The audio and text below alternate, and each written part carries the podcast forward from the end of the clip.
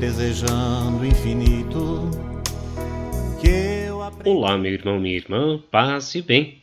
Convido que junto comigo, Padre Kleber Palhoque, rezemos. Em nome do Pai, do Filho e do Espírito Santo. Amém. O evangelho que nós rezamos nesse dia é de Mateus, capítulo 13, versículos 1 a 9. Naquele dia, Jesus saiu de casa e foi sentar-se às margens do mar da Galileia. Uma grande multidão reuniu-se em volta dele. Por isso, Jesus entrou na barca e sentou-se, enquanto a multidão ficava de pé na praia. E disse-lhes muitas coisas em parábolas. O semeador saiu para semear, enquanto semeava, algumas sementes caíram à beira do caminho e os pássaros vieram e as comeram.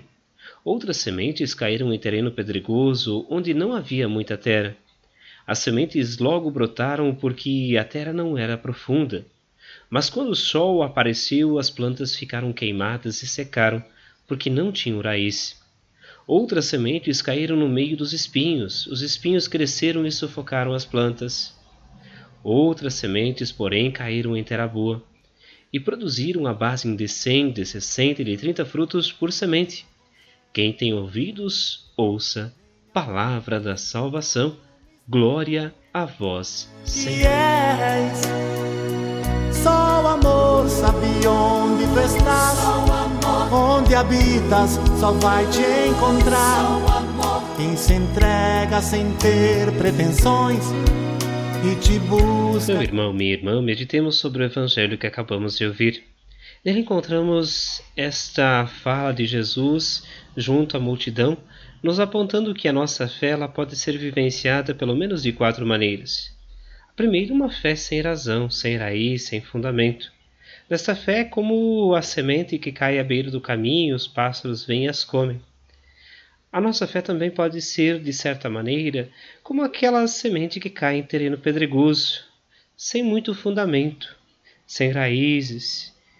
Logo que essas sementes brotam, os pequenos raios de sol que já vão a tomando já vão a secando, queimando. Elas não têm conteúdo. Nós podemos também viver a nossa fé de uma terceira maneira. Uma fé parecida com as sementes que caem no meio dos espinhos. Essa fé é aquela fé rancorosa, aquela fé que defende a morte, que defende a violência. É uma fé que não é profunda.